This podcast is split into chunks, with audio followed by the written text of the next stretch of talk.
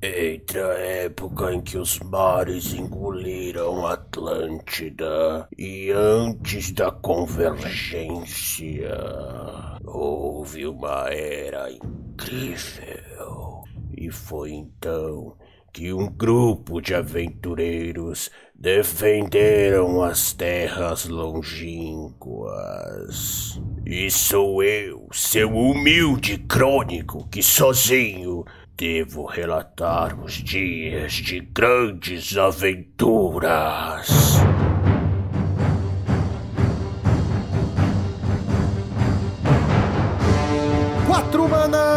Monarcas! Muito prazer, eu sou Lucas Russo, mas nas noites de sexta-feira eu me torno Ernie, o último clérigo de minha ordem. Olá, eu sou o Joaquim. Quando tem um tempinho, eu me transformo no Oliviriel do Bosque das Clareiras, um druida que tem empatia com animais. Fala, Pituco. Fala. Converse comigo. Por favor. Não era pra ele ter miado, mas. Cara. Tá foda. Salve minha nação pauperiana, aqui quem fala é o Rodolfo, Rodwolf. E no plano de Forgotten Realms, eu sou o Fox Valentine, um meio-elfo ladino que cresceu na cidade sem se encaixar, nem com a comunidade humana, nem com a comunidade élfica, e tive que me virar nas ruas, né? Se valendo só da malandragem. É carioca ele? Fez estágio no Rio de Janeiro. Ah, tá bom, tá bom. Isso aí é um menino Pedregal. Pedregal, é foda. É.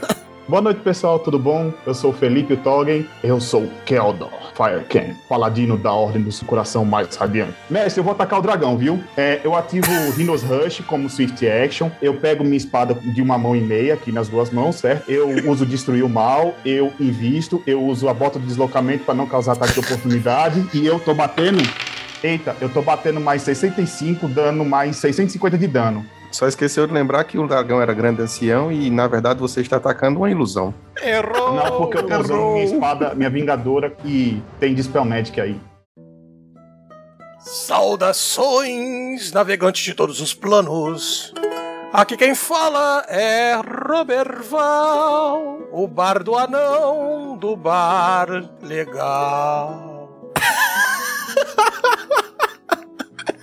Exatamente, senhoras e senhores. Hoje nós vamos falar sobre RPG, sim, o clássico, em preparação para a nova coleção de Magic Forgotten Realms. Tudo isso e muito mais logo depois dos avisos do nosso menestrel.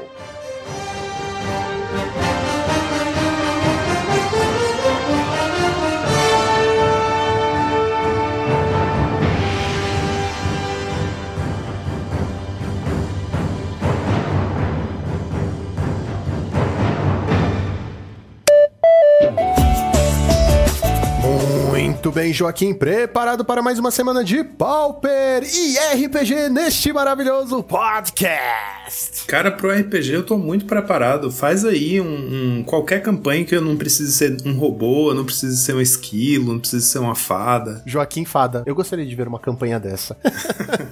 Mas antes de tudo, Joaquim, nós temos que falar da nossa patrocinadora, a X-Place. Exatamente, a X-Place, que é esta loja maravilhosa onde nós compramos as nossas cartinhas queridas de Magic. Mas hoje eu vim aqui falar, aproveitando o tema deste podcast maravilhoso de hoje, que é sobre RPG, e dizer pra vocês que a X-Place está vendendo livros de D&D, Joaquim. Ah, livros de D&D, como vocês... A gente tem o benefício da viagem no tempo, mas como vocês vão ver que a gente vai falar bastante nesse episódio. Eles têm, olha só, Starter Set, ou seja, o kit introdutório, o kit básico de tudo que você precisa para começar a sua primeira aventura com seus amigos, que é o livro do mestre, o livro do jogador e um set de dados que você vai precisar para jogar com seus amiguinhos. Porém, Joaquim, se você quiser mais dados, já fazendo aqui um gancho, a X-Place também vende diversos dados. É D6, é D4, é D8, é D20, é de tudo que é jeito. Além, é claro, de eles venderem manual dos monstros, bolsas personalizadas para você guardar os seus dadinhos da sorte e se manter sempre pronto para a sua próxima aventura. E lembrando a vocês, né, que o nosso descontinho segue valendo para quem ainda não tiver usado Monarch 5, que é o nosso código. Vocês têm 5% de desconto em produtos da loja inteira, não precisa ser só Magic, pode ser RPG também. Lembrando que além de ser isso um bônus para vocês, né, um descontinho a mais aí para vocês usarem na loja, ajuda muito a gente. Se você curte o nosso trabalho e quer dar uma ajudinha extra, você pode lembrar aí daquela sua cartinha foil que faltou pegar, das suas cartinhas novas da próxima edição em pré-venda, qualquer coisa que você lembrar, você usando o código da gente, né, ajuda a nossa patrocinadora a saber que a gente tem um público fiel e, enfim, isso estende nosso patrocínio adiante, lembrando aí do nosso código. X-Plays, onde o seu XP vale mais que o dobro.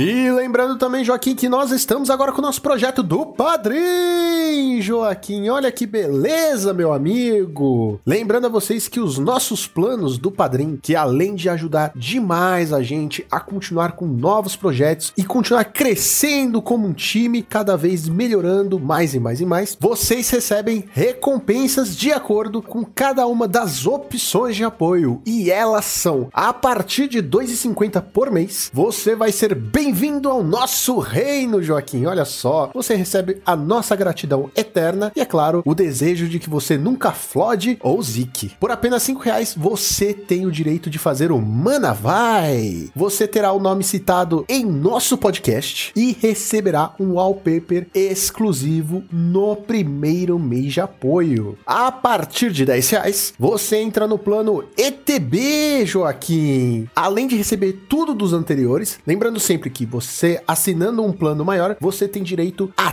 todos os planos anteriores, certo? Então, entrando no plano ETB, você tem direito a receber o wallpaper e vai ter o nome citado aqui no nosso podcast. Veja só que beleza. E o plano ETB, a partir de 10 reais, você vai receber um convite para o nosso grupo secreto do Telegram, Joaquim. Muito secreto. Ninguém sabe que existe. Ninguém sabe quem está lá dentro. e o que nós discutimos, eu posso dizer apenas que tem conteúdos exclusivos e de primeira mão. A partir de 15 reais, você nos dá um impulso, Joaquim, recebendo tudo dos anteriores e, é claro, uma consultoria especial com um dos membros do time, Joaquim. Veja só. Você tem uma dúvida em algum deck? Quer marcar um treino com comentários pós-partida? A gente te ajuda em qualquer coisa, rapaz. Com 30 reais por mês, você tem direito ao 4 Manas Monarcas, recebendo tudo dos anteriores a cada mês nesse plano. Olha só, Joaquim, olha só. Você ganha uma carta favorita de um dos membros do time, assinada, autografada, Joaquim. Será que alguém consegue colecionar todas e se tornar um mestre monarca?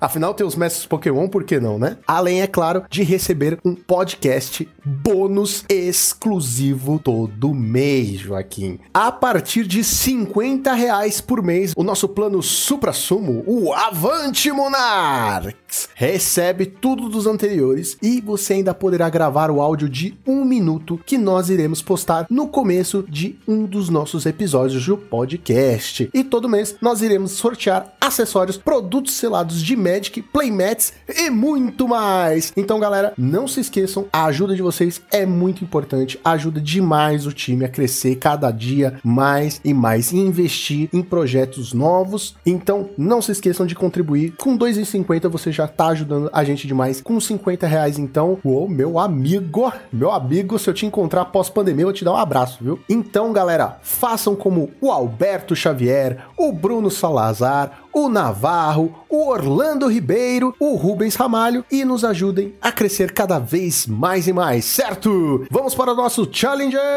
do sábado! Vamos lá, Lucão. Mais uma semana sem bans, mais uma semana sem pronunciamentos da Wizards, mais uma semana de Top Decks Affinity Shatterstorm de Middle, Nosso formato realmente virou um triângulo. Um triângulo do ódio, né? Porque nem amoroso pode ser. Triângulo da perdição, triângulo das bermudas. Os jogadores se perdem lá dentro.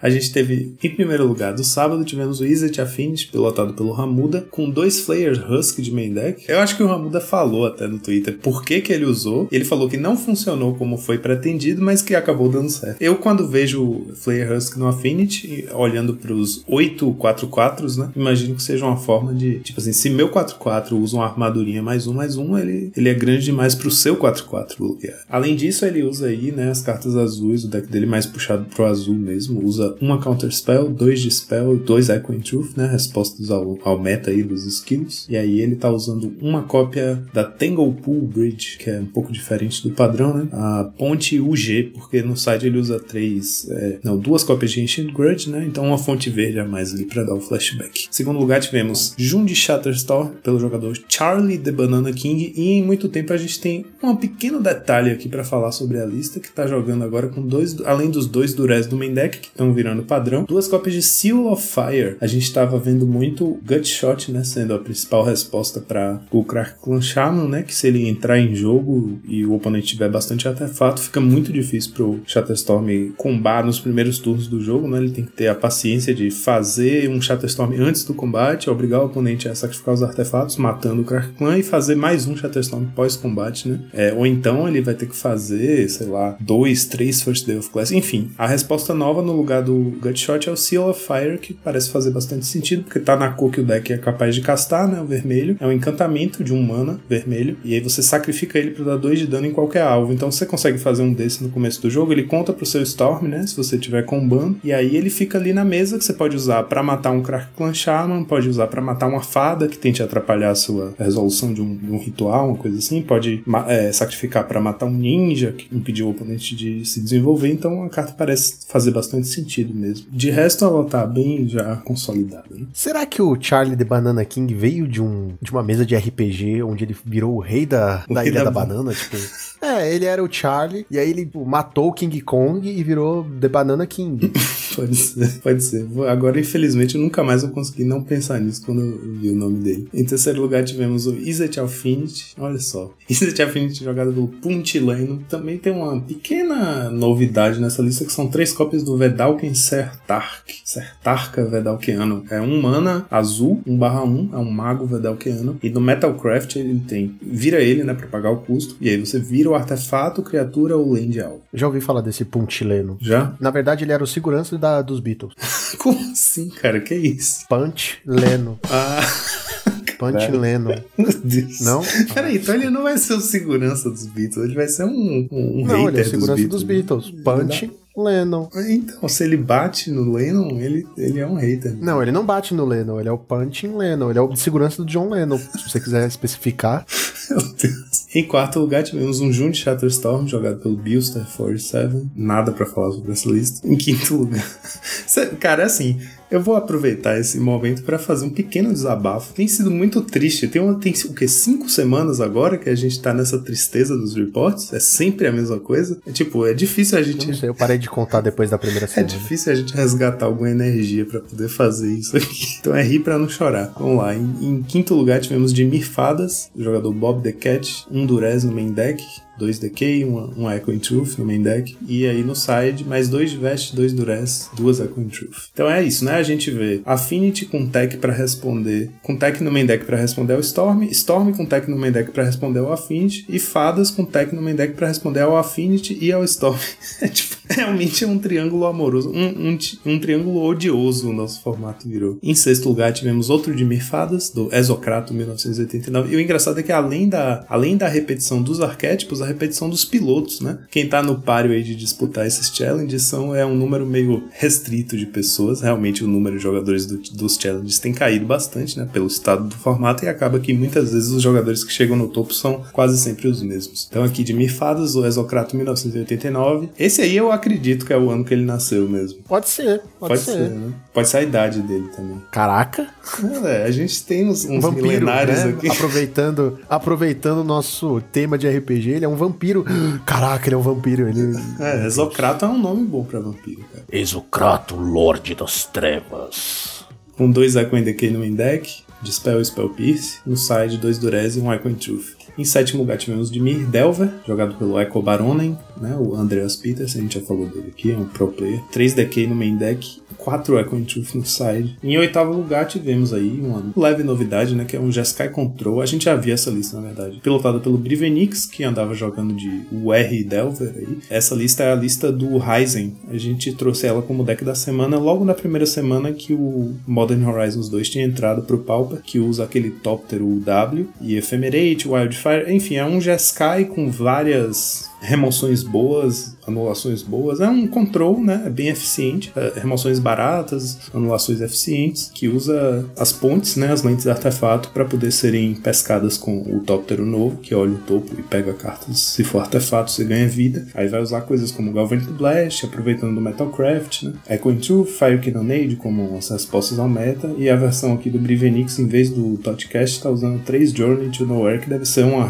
uma boa resposta main deck pro Atog, né? Seu oponente resolve um Atog cedo, é uma forma que você tem de remover ele definitivamente nessas cores, né? Fora isso, você tem a Hydro Blast no side, mas geralmente Game 1 é uma coisa complicada quando você tá com um deck de controle assim. E se o Atog entra, sua Galvanic Blast não vai conseguir tirar ele, né? Vai desacelerar um pouquinho, mas tirar é muito difícil. Então a Journey acaba sendo uma boa resposta. E os top decks foram: primeiro lugar, Affinity, 12 decks, 29% do meta. Segundo lugar, Shitter Storm, 9 decks, 22% do meta. E terceiro lugar, Dimir Delver, 4 decks, 10% do meta. Eu nem sei porque eu continuo falando essas coisas, porque só tem esses três decks. Então, vamos para o Challenger do domingo. No domingo, diferente do sábado, né? A gente teve Affinity primeiro, Storm no segundo. No domingo a gente teve Storm em primeiro e Affin- Affinity no segundo. Ou seja, foi a mesma final de todos os challenges. Ai, Jesus. O primeiro lugar foi o Jun de O Shatterstorm. formato nunca teve tão bosta. Em primeiro lugar tivemos o Jun de Shatterstorm, pilotado pelo Andrew 1232. Esse aí é. Outro esse com vampiro. certeza é vampiro, é. Tem muitos vampiros jogando Fall. Em segundo lugar tivemos o Wizard Affinity, jogado pelo Nathan Stower. Stower. Nome de personagem RPG. Você não consegue pronunciar e você chama pelo nome da pessoa mesmo. Ou você inventa, tipo, Nathan, Nathan. Em terceiro lugar, tivemos um Jun de Cara, Parece um disco arranhado. gente, é sério, por favor, aju- ajudem a gente, porque, tipo, eu rio da minha própria cara. Eu desacredito que eu tô narrando isso toda semana. Vamos lá. Terceiro lugar, Jun de Shatterstorm, do Spencer Bot 15, é outra figurinha que tem aparecido bastante. A build dele usa um Durez no main e um Seal of Fire, né? A gente tava falando de Durez e Seal of Fire. Ele também é- já tá adepto dessa nova tech aí, mais uma cópia de cada só. Em quarto lugar, tivemos o Burn, olha só. No fim de semana passado, a gente teve um dia meio atípico no domingo, que afinal foi um Tron contra um Burn. E aí a gente teve dois Burns no top 8 dessa semana. Dois Burns e um Tron. Então a gente tem aí essas, essa margenzinha, né, de alguns decks um pouco diferentes que aparecem também. O Burn é um deles, né? Já, a segunda e a terceira vez que a gente tá vendo um Burn aparecendo aqui. Quarto lugar, jogado pelo Pack of Rats. Pacote de ratos. Brincadeira, não é pacote. Pack é, o quê? A- Alcatel. Como é que é o plural de ratos? O plural não, o coletivo de, de ratos. Muitos ratos. Muitos ratos. Uma matilha Muitos de ratos. ratos. Caraca, uma matilha. Matilha de ratos. Um cardume de ratos. Uma colmeia de ratos. Uma comédia.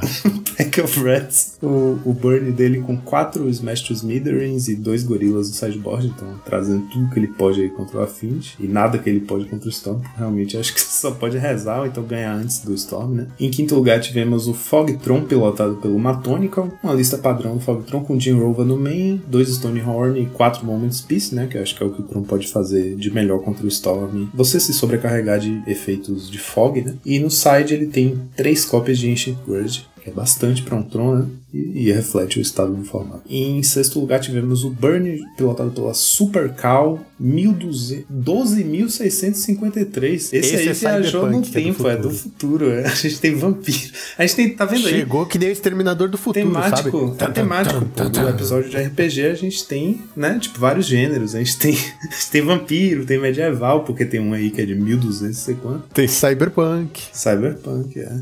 A gente tá bem é, eclético aqui nos gêneros de RPG. Esse Burn também com 4 Smash e 2 Gorilas no side. Em sétimo lugar, tivemos June Shatterstorm, pilotado por um aqui que a gente já falou o nome uma vez. DJBMPPWNS. BMPP parece BBMP, que é a abreviação de Bora Bahia Minha Porra. Você conhece esse? Não, não conhecia isso, não. BBMP, o pessoal do Asa Branca usa muito, que é a abreviação de Bora Bahia Minha Porra, que é, é a saudação da torcida do Bahia e acabou virando meio que. O Bahia é o time de, de futebol, né, de Salvador, e acabou virando meio que uma saudação universal nordestina aí, que o Asa adotou e trouxe como saudação deles aí, tipo assim, toda vez que alguém faz um resultado bom, eles BBMP. E aí pegou, muita gente usa sem nem saber ao que se refere. Cara, o nome desse cara quase Veja só isso. que ponto nós chegamos. O meta tá tão whatever, tipo, que a gente tem tempo pra ficar fazendo pesquisa. É, cara. A gente tem que conversar sobre essas coisas, porque se for falar É, a gente sobre tem que matar meia hora aqui, né? Cara, eu encontrei uma, uma receita de bolo, vou te passar depois, viu? Em oitavo lugar, tivemos o Dimir Delver, jogado pelo Fingers 1991. Ó, temos aí um Zoomer, né? Caçador de vampiros. 1991 já é. Já, ainda é Millennial ou já é É Zoomer? milênio, é milênio. Acho que é Não milênio. é geração Z, não? Ah, sei lá, cara. Eu não vou entrar de novo nesse tópico. Nossa, cara. Já foi, já é foi. um Delver, é um Dimir Delver. Já dizia Edna Mod. Quem vive de passado é museu, querida. Então, o Delver. a gente tá rindo pra não chorar, cara. É sério. Eu não tenho outra Não, justificativa pra eu Delver, tá rindo. cara, não tem o que falar. O Jimmy Delver com um Echo in Decay no main deck, um Echo in Truth no main deck, três Durez no side e dois Echo in Truths a mais no side. É isso, né, gente? A gente já tá acostumado. A gente só fica falando o número de cada um aqui pra poder fingir que tem uma diferença entre os decks, mas no fundo é a mesma coisa. É, na verdade, a gente só continua fazendo esses reports repetitivos porque a gente tem meia hora pra gastar do programa, né? Já tem um horário certo do programa. Aí tem que ficar falando groselha mesmo. E os top decks foram, primeiro lugar, Affinity, 16 decks, 28% do meta. Segundo lugar, Shitter Storm, 15 decks, 26% do meta. E terceiro lugar, Dimir Delver, 6 decks, 10% do meta. E agora vamos para a nossa listinha da semana. Nossa listinha da semana foi pilotada pelo Birds of Paradise, nosso querido colega de time, Burt Lancaster, famoso por jogar com listas diferentes, né? Então o Burt acaba sendo fonte de inspiração pra gente quando os tempos estão tão tenebrosos. Ele trouxe um Snow Red Control, fez 4-0 na League of Paradise da última sexta-feira, no dia 2 de julho, um torneio que ele próprio organiza, o Burt. Fez 5-0, ficou em primeiro lugar. O bom esse arquétipo é conhecido em outros formatos como Big Red, né? Ou então Scred Red, que é tipo o mais próximo de um deck de controle que um deck vermelho chega. Nessa build dele aqui, ele tá usando lentes nevadas e 4 pontes RG, que são nas cores do deck, né? Pra poder usar o Cleansing Wildfire. Já perdeu, já perdeu pontos por isso. Pois é.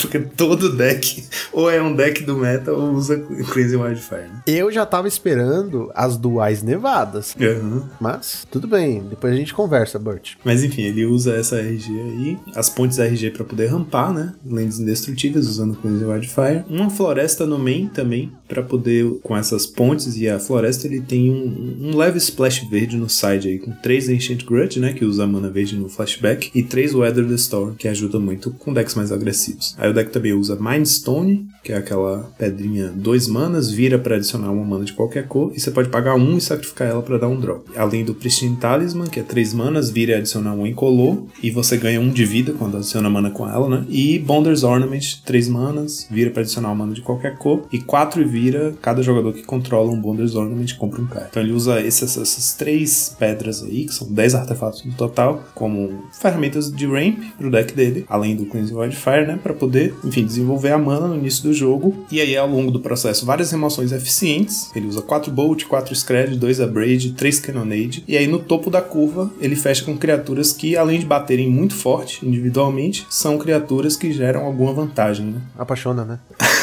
Bate forte, apaixona.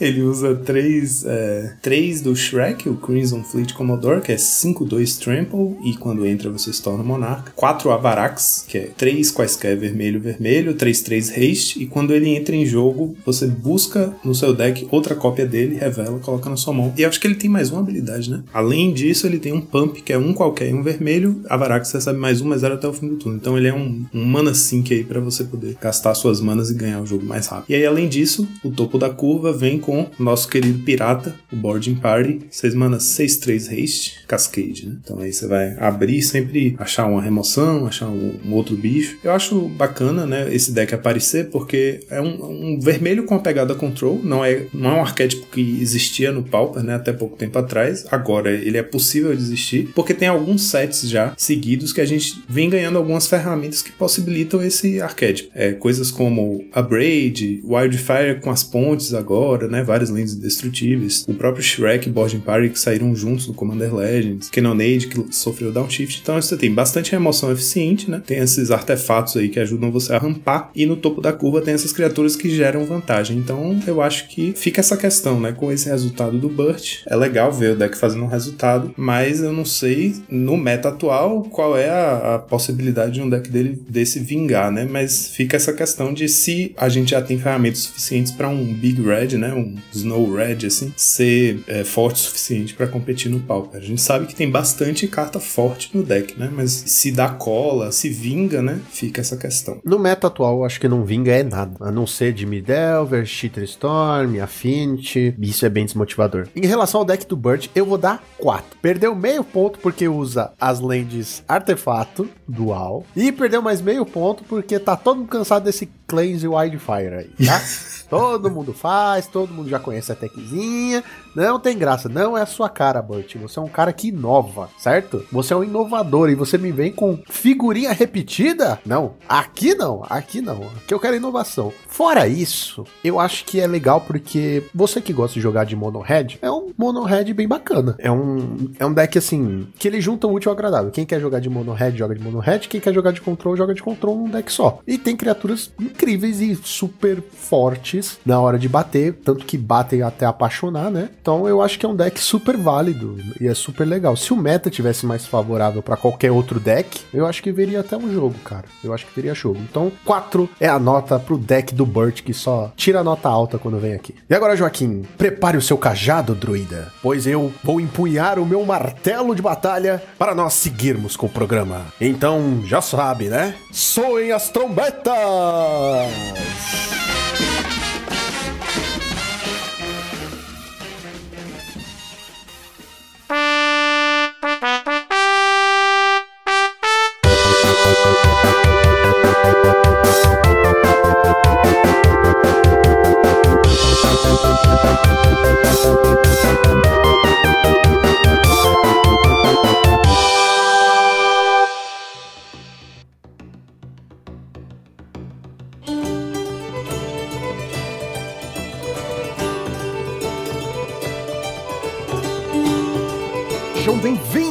Sacou?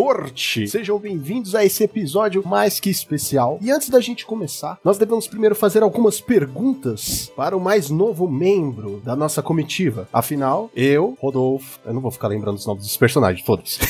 Joaquim e Gonzales já somos membros, aparecemos mais de uma vez aqui. E o Toggen, ele está sendo pego de surpresa em meio a essa taberna onde nós estamos, porque toda boa aventura de RPG começa numa taberna, né? E eu queria que ele falasse um pouquinho sobre ele, o pessoal te conhecer, Toggen. Fala aí como é que você começou a jogar Magic, cara. Senta que lá vem história. Boa noite, pessoal. Bom dia, não sei em que horário vocês estão assistindo. É de noite, a taberna já escureceu. Tá de noite mesmo, é de ok. Noite. É. Boa noite, pessoal, tudo bom? Eu sou o Felipe, meu nick no, no Mo é Toggen, faço parte do time do Asa Branca. Eu comecei, cara, Magic, eu acho que 99% das histórias começam na escola. Eu tava lá de boa, aquele garotinho latino-americano, no recreio, aí eu vi o pessoal jogando uns trocinhos meio estranhos assim, tipo, nossa, que coisa bacana. Umas cartinhas. Aí o cara vai lá, vai ver cartinha aquela e um jogo. Aquelas edições antigas que tem aquele símbolozão bem grandão vira pra atacar, aqueles poderzinhos tudo mais. Eu falei, nossa, que, que joguinho bacana. Aí os caras falando que era Magic. Aí eu fiz meu pai atravessar São Paulo todinho atrás de uma banca de jornal, lá na casa do caralho, pra poder comprar esse starter pack que tinha de sexta edição. Aí eu fui vendo, fui gostando, mas não tinha com quem jogar. Aí eu deixei aposentado. Eu me mudei de escola. Roubei a metade das cartas dele, ele sem saber. Aí eu comecei a jogar também na, nessa escola. E o engraçado é que, ei, teu deck, teu deck é de quê? Meu deck é tudo. Como assim? Eu, é, pô, meu deck aqui, tipo, é todas as cartas que eu tenho. Tipo, jogando com um deck de 350 cartas, muito colorida. Tipo, vinha a mão assim, tipo, groselha. Os caras, não, pô, faz isso não. Você escolhe uma cor, tenta fazer um deck com 60 cartas e tudo mais. Aí, aí pronto, aí eu comecei. Engraçado que meu primeiro deck tomou um deck de El, que hoje eu tenho um pavor a El. Meu irmão, isso é um mentiroso, velho. Montei o deck. Errado não tá, O né? bicho viciou da primeira partida. Vamos, vamos, vai. Isso é massa demais. Tu é doido, vamos. Aí vem dizer que, ah, não, não queria jogar. Não. Mentira. Mesmo tem vergonha. Parei tá- de jogar em São Paulo, aí depois de muito tempo, hoje eu moro, vivo aqui na Paraíba, aí foi quando eu conheci o Gordo, Rodolfo. Nós somos conterrâneos de universidade, moramos junto na mesma república. Aí aquela coisa, aí bicho, os assuntos caminhando e tudo mais, aí tu joga videogame? Jogo. Tu joga RPG? Jogo. Tu já ouviu falar de um negocinho chamado Magic? Eu, porra, bicho, eu jogo. Caralho, velho, traz tuas cartinhas aí, beleza. E o cara lá com um deckzinho todo humilde e tudo mais, Rodolfo pegou um high tide de um amigo dele emprestado com um beiro safado, velho. É, bicho, infelizmente ninguém caiu no teu blefar, velho. Roubou mesmo. Aí ficou. Aí depois de. um- Bicho, isso era o quê? Em meados de 2008, 2009, Rodolfo já sonhando com Pauper. Bicho, que formato massa, Felipe. Pauper, cartinha baratinha. Você monta o deck de 5 contos. Hoje é uns 500. Mas naquela época era 5 contos. Você montava um Pauper. Deck baratinho, você quer lá. Aí eu, tá, bicho. Depois eu abusei. Não quis mais. Aí quando foi em 2019, Rodolfo, ei, bicho, tô jogando. Voltei pro Pauper. Foi, gordo? Foi. Bora jogar? Eu falei, caralho, Rodolfo. Não quero não, bicho. Eu vi os caras jogando um dia desses. Tem uns troços de Planeswalk, bicho. Paladino que mente perde os poderes. Não, Paladino não. que mente perde os poderes. Não, naquela época eu não jogava com Planeswalk, não. Nunca joguei com Planeswalk. Mas foi em 2019. Isso. Aí você, bora jogar? Aí eu bora. Eu tenho uma mentalidade assim, eu sou uma pessoa bem, bem competitiva, saca? Se eu faço alguma coisa, eu faço a coisa da melhor maneira possível, de maneira otimizada. Aí o que é que eu fiz? Eu peguei, aí fui colocando Pauper no YouTube, aí vendo os vídeos do, da galera jogando, dos decks e tal. Aí foi quando eu conheci o canal do Alexandre Weber. É engraçado assim, ó. Ele até colocou assim num comentário no vídeo dele. Quem tiver dúvida, tudo mais, coloca o telefone aqui que eu mando a decklist, que eu mando as coisas. Aí eu fui trocando ideia com o Weber, eu mandei mensagem também pro Guma, Guma também muito atencioso, me ajudou com escolha de primeiro deck eu comprar. Aí eu joguei numa liguinha aqui da nossa cidade, acho que eu fiz um resultado muito bom. Assim, primeira vez jogando um torneio, o cara ficar em sexto, aí foi massa. É engraçado que nesse campeonato tem um amigo nosso, Dom Borba, a pessoa assim, eu acho que disparado mais mais de boa pra jogar. O cara ele tem um coração aberto muito grande, pô. O cara não é competitivo não. Assim, você dá uma misplay, ele fala: "Ei, bicho, volta aí, ajeita aí". Aí o bicho tá jogando discreto, aí me apaixonei pelo deck, montei também, aí tô aqui nessa loucura até hoje. Será que ele foi aceito no nosso grupo? Será que ele deve caminhar conosco nesta aventura que é esse episódio? Por favor, né? Tog é figurinha lendária também, né? Então, mais do que bem-vindo. O lendário Toggen, filho de Tog. Togson. Togson. Togson.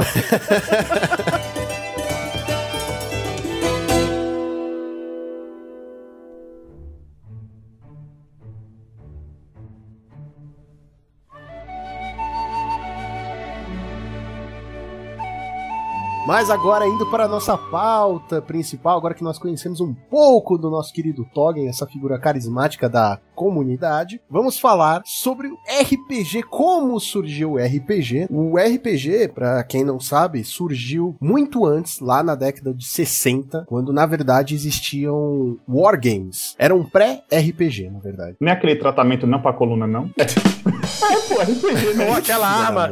Muito tempo depois, muito tempo depois virou tratamento pra coluna. Mas E uma então- arma também, né? Mas o RPG, ele não tinha esse nome, né? Ele era um Wargames. Nesses Wargames eram recriações de batalhas de exércitos, né? Muitas vezes napoleônicas, batalhas bem antigas, em que as pessoas apenas comandavam o exército. É como se elas fossem um grande general que comandava um grande exército. Só que o jogo foi desenvolvendo, foi desenvolvendo. As pessoas que estavam bem dentro dessa comunidade foram testando novas coisas. Um deles, é, não me recordo os nomes agora, me desculpe, pessoal. Mas eu vou deixar aqui uma sugestão para quem quiser conhecer bastante sobre a história do RPG, tem um livro chamado Dados e Homens, que é muito bom. Eu vou deixar o link na descrição. É um livro muito bom fala sobre a história do RPG de uma forma didática e divertida. Não é aquela coisa maçante que você vai ficar lendo e, porra, só informação, informação. Não. Tem até historinha no meio, não só sobre o RPG, mas uma historinha de RPG paralela. É bem bacana. Então, esses wargames foram evoluindo para coisas, por exemplo, ah, você vai ser o oficial tal, você vai ser um espião. Foram ganhando papéis até que em 1970, quase 1980, havia uma febre de cultura medieval. É, personagens medievais, todo esse mundo capa e espada. E foi então que começou a se surgir Dungeons and Dragons, o primeiro RPG, o mais famoso. Para quem é for velho, mas velho mesmo, vai lembrar de uma caixinha vermelha passando bem por cima, foi assim que nasceu, né? Ele foi uma evolução. E o RPG hoje é Role Play Game. É um jogo de interpretação, onde você assume o papel de um personagem. Você, junto com o Dungeon Master, que seria o mestre da mesa, que seria o narrador dessa história, vão juntos montar, criar um mundo e uma história, onde você que está interpretando um personagem vai interagir com tudo que o Dungeon Master fizer e criar. E Lucão, é legal a gente comentar sobre a história do RPG, né? Porque hoje em dia o RPG ele tem muitos sentidos, né? Eu acho que turma da velha guarda, né? Os millennials aqui presentes, representantes dessa classe que jogou e conheceu, cresceu com RPG, tem uma percepção talvez um pouco mais ampla do próprio D&D ou do Vampiro, a Máscara, né? GURPS, né? Tantos formatos que chegaram aqui pra gente no Brasil. Mas hoje em dia o RPG acabou tendo uma interpretação muito variada, né? Inclusive com um aprimoramento aprimoramento dos jogos eletrônicos, o conceito de RPG se expandiu e se modificou demais. Que se na nossa época, né, para você ter um RPG, como você disse, é necessário ter um mestre, Dungeon Master, né, o cara que criaria os quebra-cabeças, a história, a narrativa. Hoje em dia, o Dungeon Masters, né, o mestre acabou sendo o computador. Então você tem uma consolidação do formato de RPG que muito difere da lógica inicial de interpretação de personagem, né? Se você for parar para jogar um jogo de RPG, é, são jogos que você tem escolhas, monta build de personagens, mas você não consegue interpretar ele de fato, né? Existe uma linha de interpretação pré-existente. O RPG hoje, ele é aquele joguinho de videogame, né? Por exemplo, The Witcher. The Witcher ele é um né? RPG e é até bem clássico, onde você vai escolher sua armadura, que melhor te dá bônus, te dá habilidades, a sua espada, você vai escolher suas poções, tudo isso são elementos do RPG, do clássico RPG. A diferença é que ele te dá escolhas que fazem parecer que é livre-arbítrio, só Mas que não, é. Exatamente. Existe, por exemplo, o Geraldão, né? O Gerald de Rivia. Ele é um personagem que já existe. Tem a construção dele em livros pré-montado e aí você interpreta de acordo com a sua vontade. Outra coisa que vale a pena a gente mencionar, né? Que tá muito popular hoje em dia, são os RP, que são os roleplay. São jogos, por exemplo, que você utiliza um GTA da vida, que é um jogo que tem um mundo aberto, e aí você cria o sistema de interpretação, de roleplay, que também é uma tentativa de modernização do RPG, né? Se Commander no Magic não é Magic, eu não vou aceitar que isso seja RPG, cara. Eu não aceito. Pegando um gancho aí no que o Gonza falou, esse foi um dos motivos pelos quais eu comecei a jogar RPG, né? Eu jogava muito RPG de PlayStation, de computador. Eu jogava Final Fantasy VII. Até hoje eu jogo. Uma vez por ano eu zero Final Fantasy VII. Uma vez por ano. E aí eu conheci o que hoje, o que seria o nosso Dungeon Master, né? Um dos meus melhores amigos, através dessa influência, né? Do, do Final Fantasy. É o bicho, meu irmão, de computador, jogo de videogame é um jogo muito travado. Você não tem liberdade de fazer o que quer e tal. Você conhece RPG? Aí eu, R o quê? PG.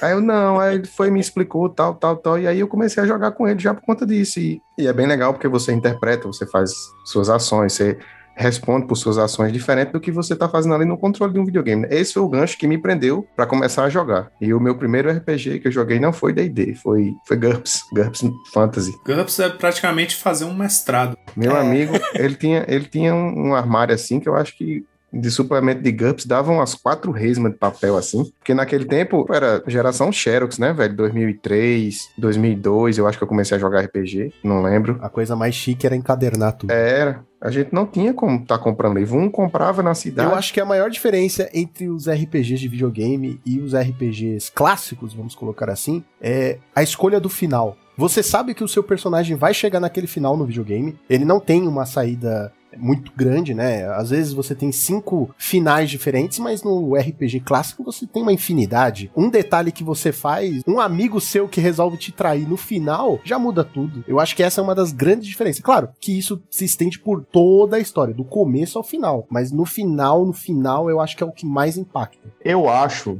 tem uma diferença muito grande assim entre, entre a galera que, que ainda joga muito. É, Gonzalo estava comentando sobre esses mods de você pegar um jogo eletrônico e tentar colocar um pouco de interpretação nele. Eu acho que Assim, desculpa, para mim isso eu não, não, considero RPG. Muito do pessoal que começou a jogar RPG veio tipo de jogos, principalmente assim, eu creio que no Brasil, porque você conseguir ter o acesso aos livros de D&D primeira edição, AD&D que é de segunda edição, de D&D terceira edição. Eram muito caros aqui no Brasil e é difícil de achar, né? No mercado local praticamente não tinha. Eu vim achar o D&D 3.0 na Devi e na época era tipo, eu tive que juntar dinheiro um ano e para poder comprar o D&D e era só o livro do jogador. Aí a gente, muito assim, dessa, dessa geração, assim, tipo, um compra uma coisa, aí vai tirando cópia, vai tirando xerox, aí você vai, vai conseguindo. Mas, velho, o RPG, principalmente assim, eu, creio que grande maioria, 70, 60% assim dos jogadores que começam começam pelo, pelo mais famoso RPG, sistema de RPG, que é Dungeons and Dragons. Eu diria que nem Dungeons and Dragons, eu diria só sistema D20, cara. É o, D, o D, porque, é o D20. É, porque tem uma diferença. Se você joga Dungeons and Dragons, você ainda tem uns mundos, você tem os livros, né? Mas se você joga só um sistema D20, você com o pacote básico de dados você joga. Eu concordo com o Toggen, assim, é porque na verdade Dungeons and Dragons ele acabou nos inspirando muito por conta talvez do Caverna do Dragão, né? Assim, ah, talvez tenha sido um dos principais, assim, motivadores da nossa geração aí. Começou a acompanhar, né, aquela história do Mestre dos Magos, né, que passava aí na, na Globo, na TV Globinho falecida, né, e ficava, nunca terminava os episódios, sempre voltava. Com toda boa mesa de RPG, nunca teve um final, né? Nunca teve, né, era uma insanidade, mas aquilo, mas é porque na verdade, assim, pelo menos para mim, quando eu pensava em RPG, eu pensava necessariamente em Dungeons and Dragons. Né? Havia, havia, havia essa relação para mim. RPG era um jogo que eu tinha dragões, magos e arqueiros, e etc. Né? Calabouços, goblins. Né? Isso, né? e, e quando você já via Caverna do Dragão e você começava a tipo, caramba, velho, coisa foda, que coisa bacana, tipo,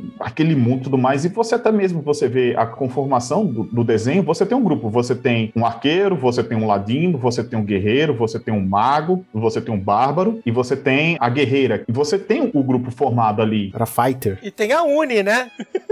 Eu nunca soube ao certo o que é que, que Diana era. Se ela era monge, se ela era guerreira. Era fighter, fighter. Aquela do bastãozinho? É, fighter. Diana é uma guerreira. É que tem a, a capinha invisível. Não, não, não. não. Diana, aquela é Sheila. Sheila, Sheila é Ladino. Ah, não, peraí, peraí, Diana. A do, do bastão que esticava, eu acho que era fighter. É Diana, Diana era... É uma guerreira. É fighter, é fighter. É a guerreira. E Hank... É guerreira? É um ranger. Porque o... o Hank era, escudo, era ranger. É, era ranger e o do escudo era paladino. Eu acho que não, ali também era um guerreiro também. O do escudo era o medroso, né? Eric.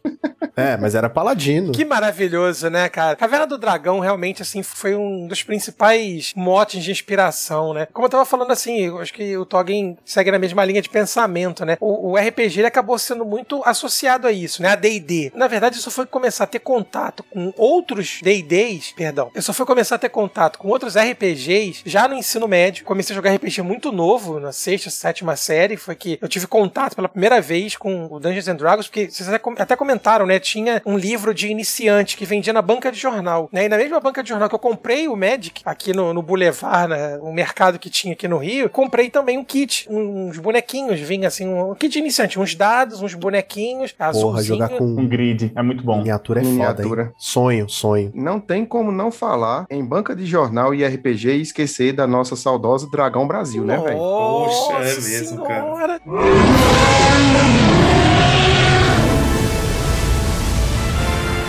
A gente já falou tanto deles aqui que eu queria um patrocínio, isso sim. Dragão Brasil era tipo tudo. canivete suíço do jogador de RPG, pô. Tinha, tinha tudo. Era a minha internet. De, Poké... de Pokémon a Power Ranger, Yu-Gi-Oh! O que você quisesse jogar, Street Fighter, tinha, eles tinham aquele sistema deles lá, o 3D e T. Isso. E era universal, pô. Universal. 3DT, por sinal, foi o primeiro, é, o primeiro sistema de RPG que eu joguei na vida. Sem contar também, qual Universal. o nome é, da, daquele, daquela galera, pô, que faz o, o RPG aqui de Arton? É o Tormenta? Tormenta, pô. Saía as edições de Tormenta, as histórias. Nossa, é mesmo. Você tinha na Dragão Brasil, você tinha a história que o pessoal jogava, né? E saía as edições. Ah, foi, que foi, maravilhoso. Que foi, maravilhoso. foi, isso. eu- foi uma menina, é, até esqueci, perdão, o nome dela, que ela desenhou em, em formato de mangá e saiu as edições. Tem colegas, tem amigos meus que têm a, a coleção completa da, de Holly Avenger. A aventura se chama Holly Avenger. Nossa, Joguei caralho. Toggen, que lembrança boa, cara. Meu Deus do céu, cara. E- Então, engraçado que, por exemplo, pra mim, é, eu sou nascido e criado em São Paulo, capital, mas eu nunca joguei RPG em São Paulo. Eu, eu me mudei pra Paraíba pra cursar meu curso de agronomia com os 18 anos. E engraçado que tanto assim o meu retorno ao Magic como a minha introdução ao RPG se mistura muito com, com o Rodolfo, porque logo quando a gente tava no meio do curso, aí Rodolfo, aqueles papos e afins, aí tu faz isso, faz isso, faz, faz. É, tu joga RPG? Ah, o bicho, RPG, cara, eu nunca joguei, mas eu sou doido pra jogar. Doido pra jogar. Doido, doido, doido. Rapaz, vamos montar uma aventurazinha aqui e tudo mais? Tinha um pessoal lá também que, que morava numa outra cidade, uma cidade vizinha. A gente foi entrando em contato, fazendo amizade, e a gente montou uma mesa. Era eu, Rodolfo, era Marcelo,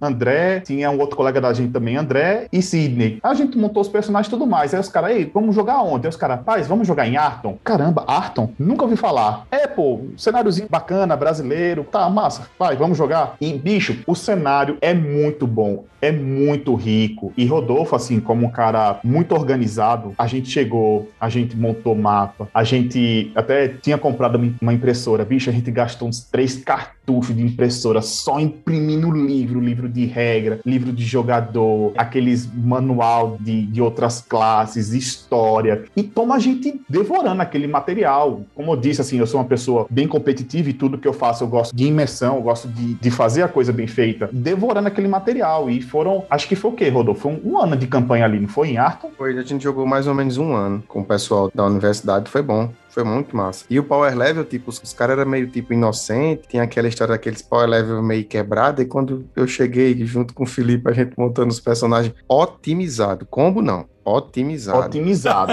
Tem diferença. Que é outra palavra diferença. bonita pra combo. É. Aham. E aí os caras, porra, tu matou meu boss em um turno com quatro ataques furtivos, velho. É, né, né? Otimizado, né?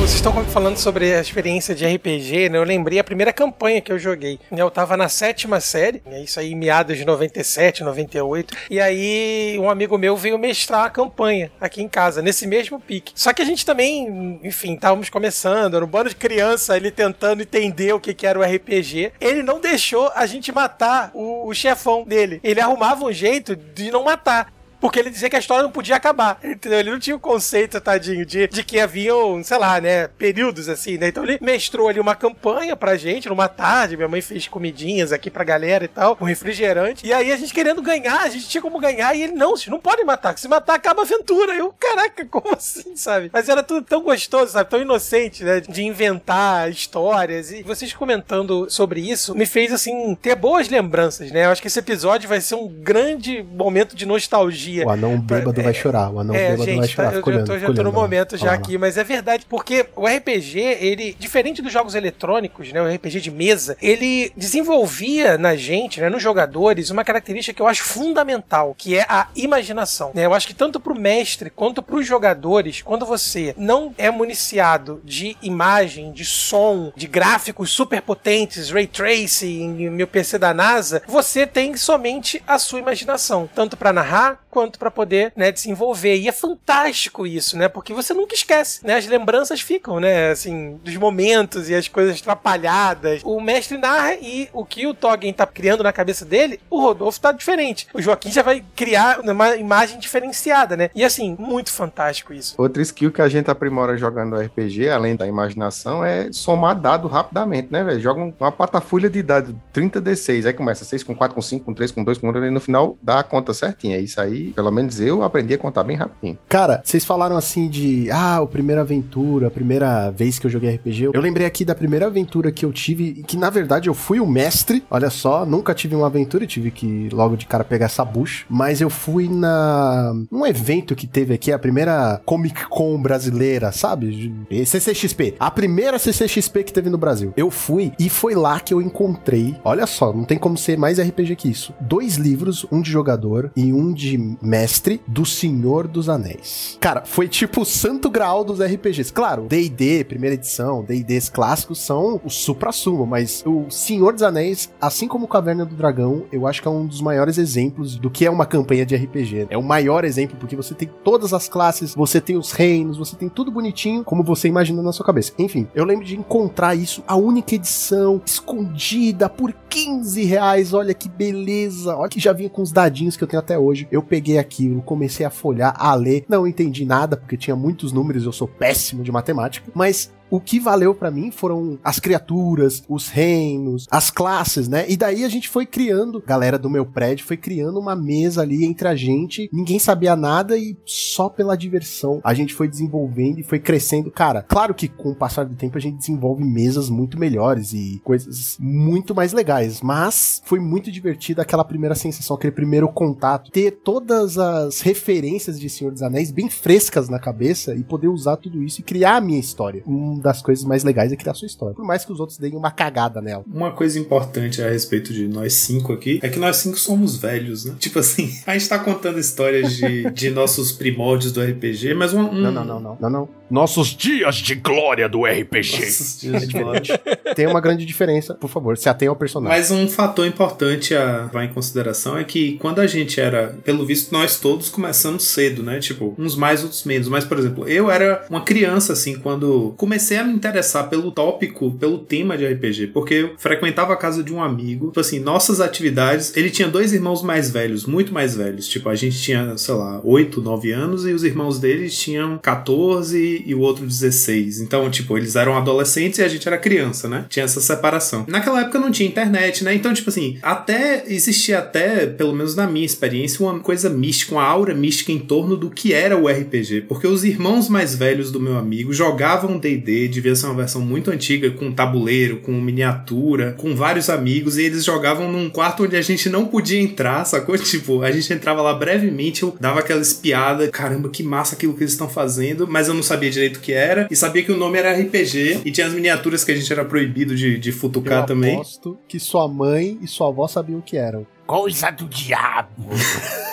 Mas o fato é que nessa época, tipo, você via uma coisa assim que te interessava, ah, legal aquilo que eles jogam e tal. Não tinha como você descobrir o que era aquilo, cara. Não tinha uma internet para você pesquisar e falar o que é isso, onde eu acho, como é que eu tenho acesso a isso. Então, na minha cabeça, assim, quando, desde as primeiras vezes que eu ouvi falar de RPG, eu sabia que tinha a ver com esse universo de fantasia, uma coisa meio, né, medieval, fantástica, mas eu sabia pouco sobre o que significava, o que era, como é que joga, sabe? Tipo, o que que você tá fazendo ali naquele tabuleirinho e tal eu me lembro que eu, por exemplo, eu comecei, eu peguei para ler, eu pedi de presente de aniversário para minha mãe, o primeiro livro do Senhor dos Anéis, porque eu vi numa livraria aqui em Vitória da Conquista, onde eu cresci. Eu vi a primeira vez e alguém, algum amigo meu tinha me falado: "Não, RPG tem a ver com aquele livro, O Senhor dos Anéis, não sei o quê". Então eu achava que se eu lesse o livro, eu ia saber o que era RPG. E aí eu ganhei de presente o livro A Sociedade do Anel e eu li e eu falei assim: "Mas eu não aprendi a jogar RPG. O que é RPG?", sabe? Tipo, então até você entender do que se trata coisa foi, por exemplo, o meu primórdio com o Magic tem a ver com isso também. Uma criança perdida que queria jogar RPG e não, não sabia direito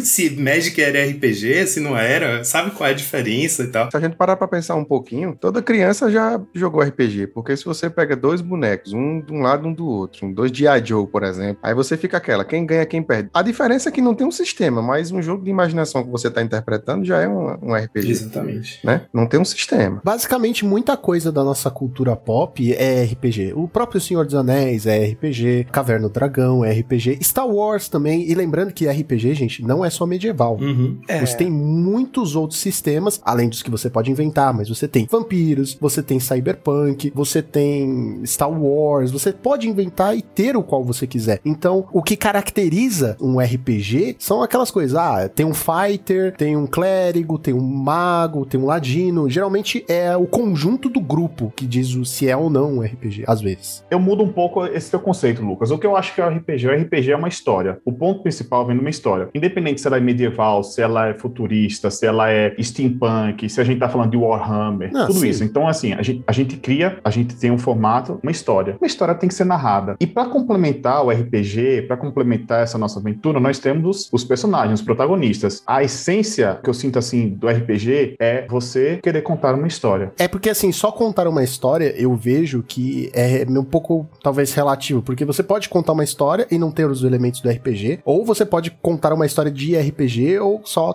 ter os elementos do RPG, a, a parte, talvez. Concordo com essa ideia de que o RPG ele envolve, na verdade, a interpretação, o desenvolvimento de personagens da história. Eu acho que ficou assim, o RPG, né, o D&D, ele surge, obviamente, influenciado pelas obras, né, Tolkien, enfim, talvez tenha sido o pai da fantasia medieval, né, trouxe pra gente esse contato, né, mais, mais presente, né, com seus livros nos anos 70, né, 60, 70 e depois com os filmes pra geração 2000, né, que foi um sucesso absurdo no cinema, mas assim, acabou sendo bem caracterizado. Eu acho que o RPG, ele é a interpretação de personagens. Tava falando sobre isso e a gente acabei não mencionando um tipo de RPG que talvez tenha vindo antes do D&D pra mim, os RPGs de livro. Eu não sei se vocês já, se vocês passaram por isso com o Steve Jackson, o Ian Livingstone, que eram livros, né? Pedi pro Alan botar aqui no post alguns links, né? Pra galera que não conhece como é que é. Eram livros, né? Como qualquer livro. E aí ele vinha nas primeiras páginas instruções que você tinha que decidir. Por exemplo, se você quer entrar na masmorra, vai pra página 200 e tanto. Se você quiser ir pra floresta, vai pra página 50. E aí você montava uma fichinha, te ensinava a montar uma fichinha, e aí você jogava esses livros, assim, cara, era fascinante. Porque você jogava literalmente sozinho, né? Era uma leitura, novamente, cara, como eu acho importante, e eu sempre digo isso pros meus alunos, né? Assim, jogar videogame é muito legal, eu sou louco por videogame, mas a leitura, ela desenvolve uma habilidade da imaginação que é única, cara, né? Então, assim, o RPG, ele não precisa ser jogado em grupo, ele pode ser jogado sozinho, né? Como esses livros, ele basta que você tenha a capacidade de imersão e imaginação. Então, se não tiver isso, não é um RPG, né, gente? Mas você falou certo, o Senhor dos Anéis, cara, o Hobbit, na verdade, que foi o primeiro livro, é de 37, 1937, e o Senhor dos Anéis, né, que é um livro só, pra quem não sabe, e dividido em, em três grandes capítulos, é de 1954. Em 1974, Gary Gygax, ele desenvolve o nosso Dungeons and Dragons.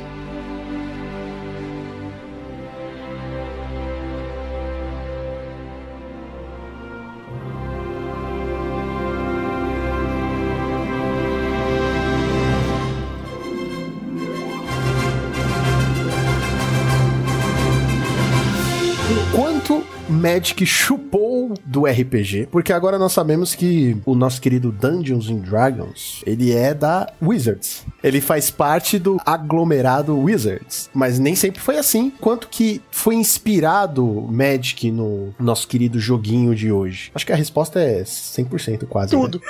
Tudo. É, tudo.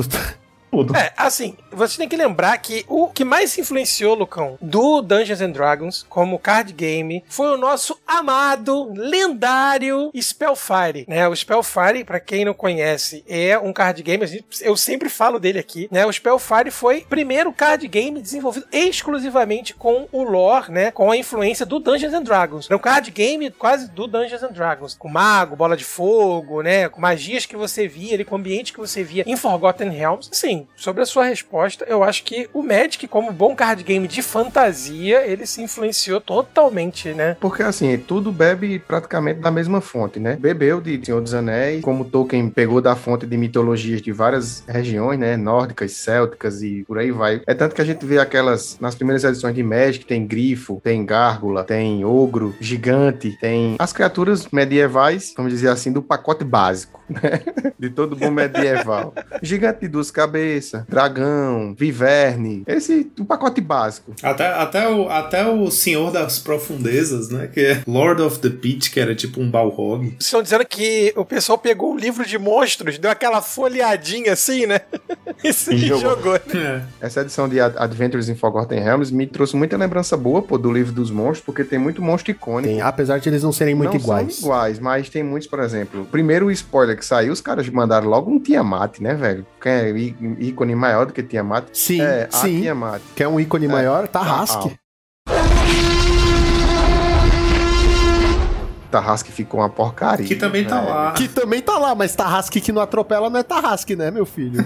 Não Meu deram um Deus, trample meu pra ele. Deus, né? o Tarrasque não tem atropelar, velho. Nuvem de muriçoca para o Tarrasque, velho. Cara, o Tarrasque é maior que a porra, sei lá, da, da Maior Torre Eiffel O negócio não tem atropelar. Ou seja, se ele quiser passar por uma mureta de um metro, ele não consegue, passa, tá não ligado? consegue. Ele é um parado. meme- Assim, desculpa, eu acho que cagaram muito, assim, eu acho que tanto na lore como na mecânica, velho. Se você chega, você pega, no- vai no livro dos monstros de D&D, aí você lê o Tarrasque. O Tarrasque é um monstro colossal, gigantesco. O Tarrasque é famoso pela sua incrível capacidade de regeneração. Aí eu não sei se a Wizards, já faz tempo, assim, que certas habilidades a Wizards não tá nem aí, tipo, nunca mais botaram regeneração. Um bicho daquele tamanho não ter atropelar, não ter, tipo, hexproof. Parece que o Tarrasque volta do cemitério. A regeneração dele é essa. Alguma coisa vai lá e volta dele do cemitério.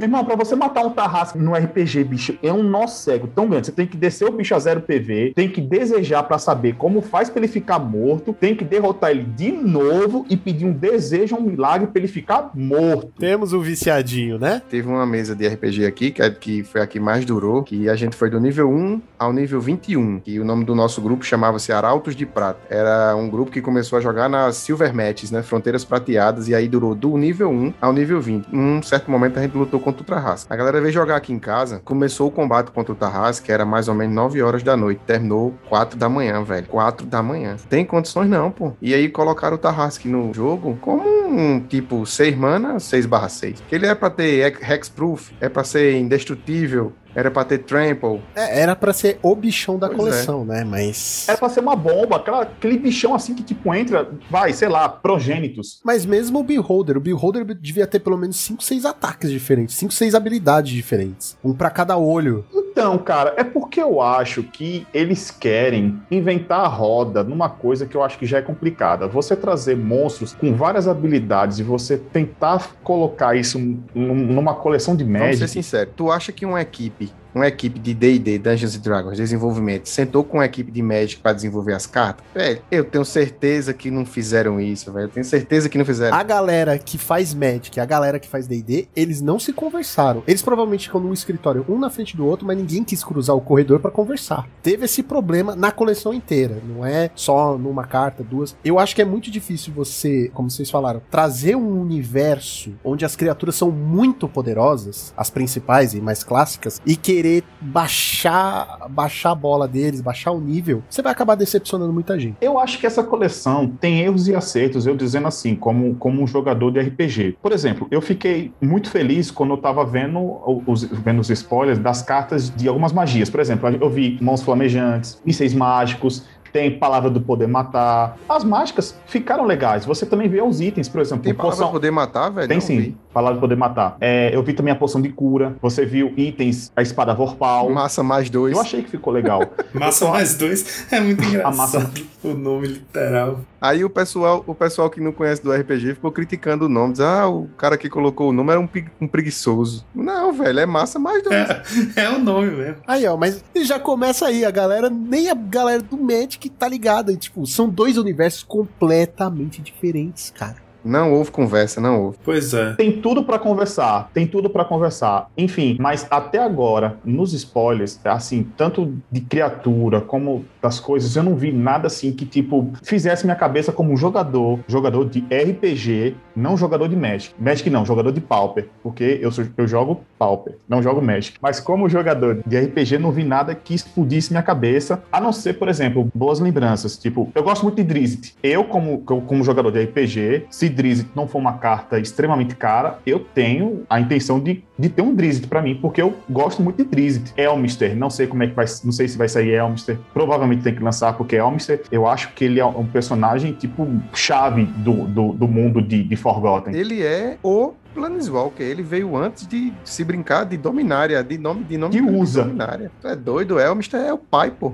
Elmister, assim, pra mim ele é muito mais pau, muito mais foda do que, do que Urza. Quem é Urza perto de Elmister? Eu acho, ô, Toggen, que só complementando o, que você tá- o seu pensamento, né, de jogador, é, olhando aqui os spoilers que saíram até a data de gravação aqui desse programa, né, a Wizard, ela, ela tá caindo naquela mesma questão que às vezes me incomoda, porque ela flerta com um mundo que é extremamente rico, que é o, o Forgotten Realms, né, é o mundo preferido, a mais amado de Dungeons and Dragons, mas aí parece que, assim, a gente vai só dar uma menção honrosa a algumas coisas, mas a gente não vai se aprofundar em si, né, então isso parece que sempre fica, não sei, dá aquela sensaçãozinha de que tá faltando ainda alguma coisa a mais, sabe? Pra, pra aquele aquele apego, né? É que foi a mesma coisa que aconteceu com a coleção de Harry Potter. É e não é. Só que dessa vez, dessa vez é. Não, mas é verdade. É porque Foi essa ela tem foi, direitos. né? Não, dessa vez é. Dessa vez é. Mas eles fizeram igual a de Harry Potter. Eu só É, mas queria deixar é. um recado pra, pra nave mãe. Ô, ô, Wizards, pessoal, para de criar minigame, velho. Dá não, pô. Ventura into Dungeon, como é? Entrar na Dungeon. Pô, bicho, isso vai ser massa num T2, num draft, num, num, num selado, sei lá. Mais acanalhou, velho. Que troço acanalhado. Sei lá. Não, essa, essa, é, a minha, essa é a minha opinião, pessoal, velho. Para de criar minigame, pô. Como é que eles vão colocar isso no mall?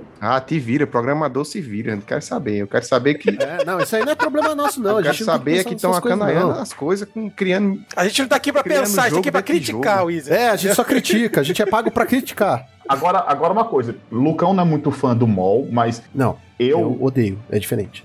Tá, você odeia o mall, mas pra mim o mall ele é uma ferramenta fantástica de, para você aprender a, a jogar o Magic. Então, assim, você vê as pilhas, você vê a fase, é um simulador de Sim, Magic. concordo. É uma coisa fantástica. Bicho, como você vai colocar esse danado dessa molecha da aventurazinha lá? Vai ser igual o Tolkien de. O Joaquim tinha falado isso, não é? Foi, Joaquim? Meu irmão, ser o um programa Tolkien. já é bugado para um caralho, É, velho. eu tenho medo também como é que vão fazer a fu- funcionar. Eu tenho certeza absoluta, absoluta que eles não estão pensando nisso. Eles estão pensando no Arena soltando fogo pelas ventas. Com coisas mágicas e coloridas na tela. E o mol, ah, o mol. Depois a gente vê aí que bicho vai dar, gente. Isso pra lá. Ninguém joga Ah, mol. mas vai acabar sendo um Tolkienzinho. Vai acabar sendo um Tolkien como é Tolkien de ficha, de monarca. Vai ser alguma coisa assim. Meio que vai completando, assim, né? É, É, pode ser. mas é interessante, gente. Eu vou, eu vou falar pra você que me balançou, me balançou. Eu acho, sabe o que vai acontecer? Vai ser que nem quando você desce uma Driving Land, que chega lá, do lado aparece. Você quer gerar o quê? A- Aventura. Isso. Aí você escolhe a dungeon. Aí você vai descendo. Aí, bicho, e o outro cara pra ficar olhando, monitorando o que, é Pois que você é, tá fazendo? eu acho- Ah, meu amigo, mas de misplay aí a gente tá cheio, né? Não precisa disso. Tem outras Não é não, Rodolfo? Rato pra zero, Crypt Hats pra zero. Concordo que, que, tipo assim, quando anunciaram a mecânica, eu achei de primeira, bati o olho nas cartinhas lá, né, as fichinhas das dungeons e fiquei, caramba, como é que isso vai funcionar? Mas ao mesmo tempo você bate o olho na carta, na, na ficha, e você consegue deduzir como funciona. Até porque tem uma hierarquia certinha, né, a entrada da dungeon, a saída da dungeon e as setinhas apontando sempre para um sentido. Então pode ser estranho olhar para a carta a primeira vez, mas quando você para e olha um pouquinho, você deduz como ela vai funcionar e é assim que ela funciona mesmo. Então ela é, de certa forma, intuitiva. Só que eu concordo totalmente com o Rodolfo que é uma complicação absurda, assim, você pensar em formatos. é, eu não sei, eu não sei qual vai ser o alcance dessa mecânica, se ela vai ser boa o suficiente, ou se vai ter cartas com a habilidade de Venture into the Dungeon boas o suficiente para justificar que você queira usar no construído, né? Essa, essa mecânica, e se vai ter um alcance para chegar num Modern, num Legacy, mas você imaginar o nível de complexidade que o Magic já é, né, nesses formatos. E aí você ainda tem que ficar, justamente como o Tolkien tava falando, monitorando em que nível da dungeon que ele escolheu seu oponente tá e qual é o efeito do próximo nível quando ele passar de nível. Tipo, cara, é um subjogo dentro do jogo, né? A gente já ficava reclamando que o Pois é, cara. reclamando que o Monarca era um, um jogo dentro do jogo, né? A disputa pelo token do Monarca, o Pela emblema. É. Isso aí, cara, é, é isso no nível muito, muito. É tipo assim, a gente tá jogando Magic aqui, só que nossas cartinhas resolveram sentar numa mesa de RPG pra jogar uma aventura. Você tá me dizendo que é aquela carta. Como é que era aquela carta branca que abre o é, jogo? Sherazade? Isso, Sherazade. isso, Lucão. Xerazade. Sherazade, Eles né? reprintaram tô jogando Xerazade sem reprintar. tá É, é isso mesmo, a sensação é, dá é essa mesmo. É tipo assim, nossas cartinhas estão jogando uma campanha de RPG. Você deu bobeira, seus, sua criatura começou a mestrar ali uma aventura. Aí daqui a pouco você tá aqui jogando Magic, aí você ficha. Ei, peraí, eu, eu vou entrar aqui nessa dungeon, deixa eu pegar a ficha do meu personagem aqui. Pronto, são ladinhozinhos, viu? Eu tô Pois é. aqui, tô aventurando. Eita, caiu uma armadilha. Puta merda. Daqui a pouco vai ter um set aí que, tipo, quando essa carta entra em jogo, comece um jogo de damas. tipo, imagina. imagina. Se for de xadrez, eu topo, hein?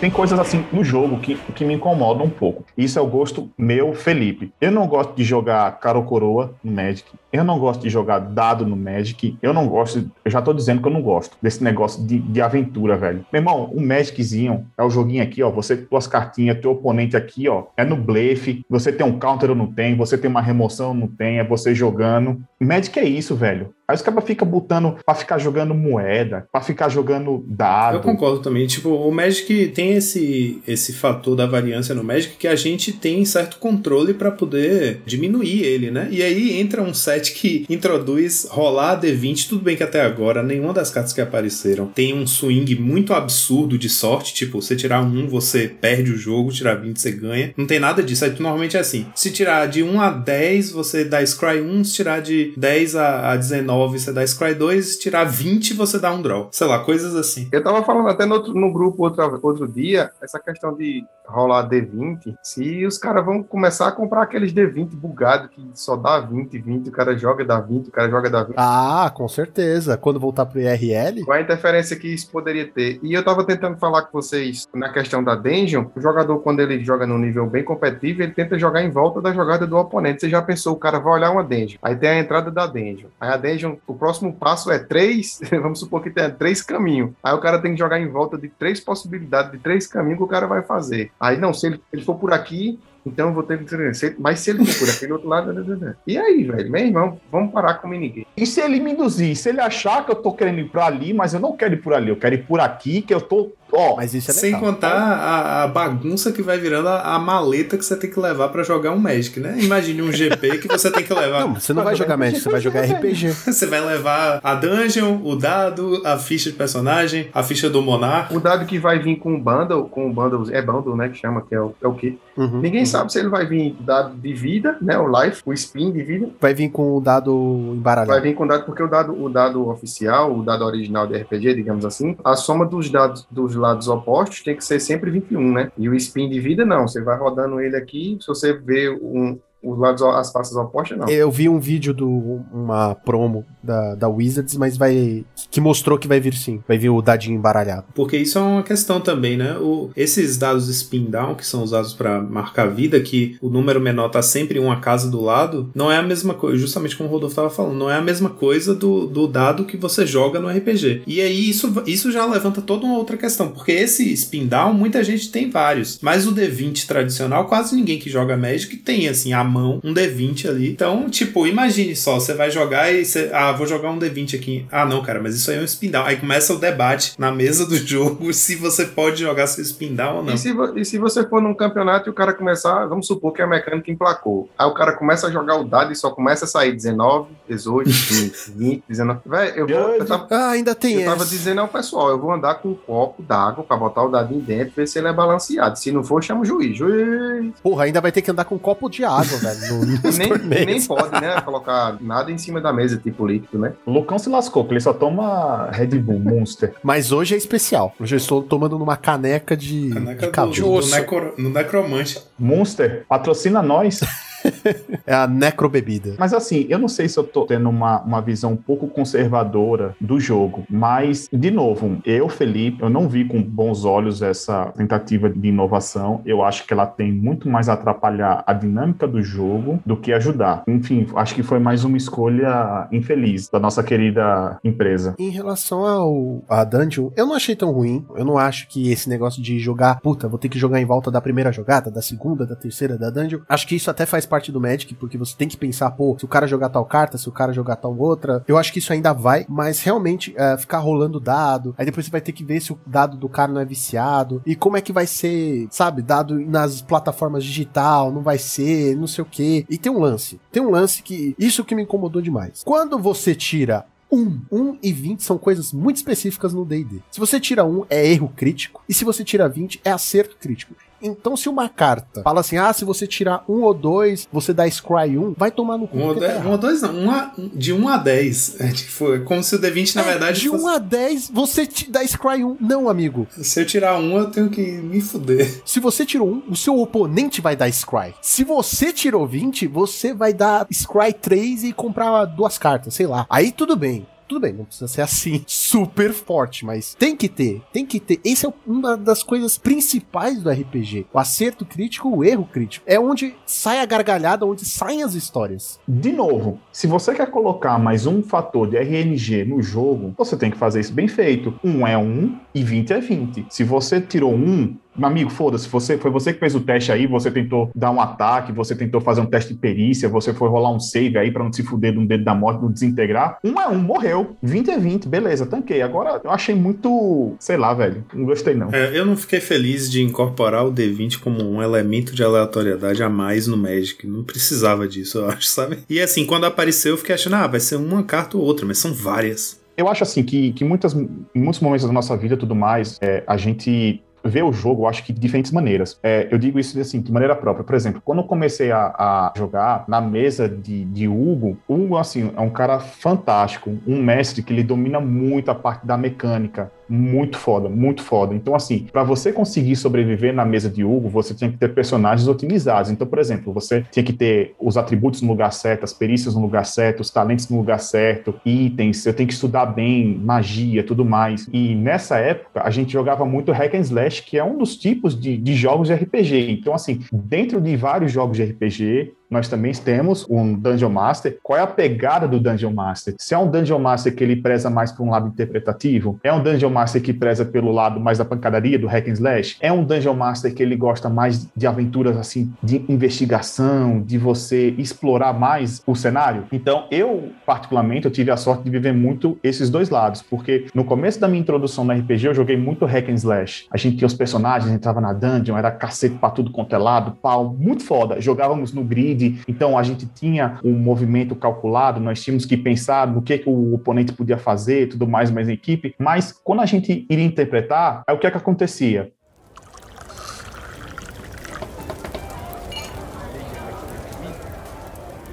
Mestre, eu gostaria de rolar uma diplomacia. Certo, rola aí.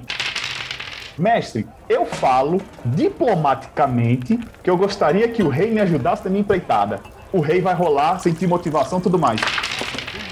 Eita, você passou. Tá entendendo? Não é aquela coisa, como hoje eu me encontro na minha, na minha campanha hoje, é, eu estou jogando numa mesa que se preza mais pela interpretação. Então vamos lá. Se falar mal da mesa, vai morrer, você sabe, né? Não, de jeito nenhum. O personagem vai acordar decapitado, com a cabeça de cavalo na cama. Como nós estamos? Aí vamos lá. Prezado rei, eu, Keldon Firecran, junto ao meu grupo, estamos nessa empreitada contra o mal. Nós precisamos muito de vossa ajuda para que nós consigamos ter os recursos necessários para enfrentar o grande dragão vermelho que está dizimando o seu reino. Ajude-nos para que conseguimos expurgar tal mal de suas terras. Aí você rola. Eita, ó, você, você entende, um, principalmente você, Lucão, que tipo, você vem do teatro, da dublagem e tal, quão a imersão de personagem faz diferença em, em uma campanha? De você simplesmente falar, eu falo diplomaticamente, ou então você interpretar um pedido de ajuda, você interpretar o, o que está acontecendo. E principalmente hoje em dia, com o amadurecimento da gente de pessoas, você, por exemplo, D&D. D&D, ele é um RPG muito mais focado na parte de combate do que na parte de interpretação. Mas eu garanto a você vocês que quando vocês pegarem um, RPG mais interpretativo, um combate de palavras, ele é tão tenso quanto um combate de espadas. É, e são vários tipos, né, Toguinho, mesmo de mestres, né? Eu acho que essa característica, assim, é super legal, né? Dependendo de como você encontrar um mestre, de como ele vai lidar com a situação e como ele vai interpretar, do que ele quer fazer, a aventura muda completamente, né? Mestres mais narrativos, mestres mais técnicos, né? Eu já, eu já mestrei mesas, assim, para iniciantes que, cara, eu tinha zero regras, entendeu? Era dados para aleatoriedade, poucas regras, né? Tem coisas mais técnicas, mas tudo isso é tão fascinante, né? Que faz parte, chame da imersão do RPG, né? Do com. Claro, mas, mas aleatoriedade também tá nisso. Nessa, nessa minha mesa que eu jogo hoje, bicho, uma das coisas assim que o mestre da gente preza é um pouco da aleatoriedade. Bicho, vocês estão andando e, tipo, rola um dado. Se o número for muito bom, coisas boas podem acontecer. Mas se o número for ruim, uma coisa muito ruim pode acontecer pro grupo e pode atrapalhando. Essa aleatoriedade, essa gama de fatores pode deixar a aventura muito mais prazerosa e saborosa para os jogadores e para o mestre. Claro que também isso vai da cabeça de, de quem tá levando. Jogar o hack slash é bom? É, mas quando você coloca também uma pitada, um, uma interpretação a mais, uma profundidade a mais de camada de personagens também, se torna muito mais rico. Hoje em dia, o que é que a gente está jogando? Não sei se vocês conhecem, mas a gente joga um, não um cenário, o jogo Sistema, que, né? que nós jogamos o sistema, isso. Obrigado, Gonzalez. É o Legends of Five Rings. Não sei se vocês Nunca conhecem. joguei, mas eu conheço. Sensacional, sensacional. Japão feudal, então assim, tipo, velho, o jogo é muito brutal, velho. As roladas, as. A, o As o quê? As o quê? Mas o quê? As roladas de dado. Tog, isso aí tem o duplo coisa. Esse sentido, Tog. Eu falei alguma coisa? Não, é que tem, tem o duplo Não, não falou sentido da nada. rolada, entendeu? O pessoal aqui é meio quinta série, tá, Tog? As roladas brutais de dados. Meu irmão, vocês são muito maldosos, velho. A quinta série que habita aqui tá saudando a sua quinta série aí. Bicho, o peru já passou, velho. A gente já tá em Forgotten. Pelo jeito não passou na mesa aí de vocês. Pronto, os, os, os embates de dados são bem. São bem complicados. Ó, até perdi o nome dessa porra. A rolada é complicada, né?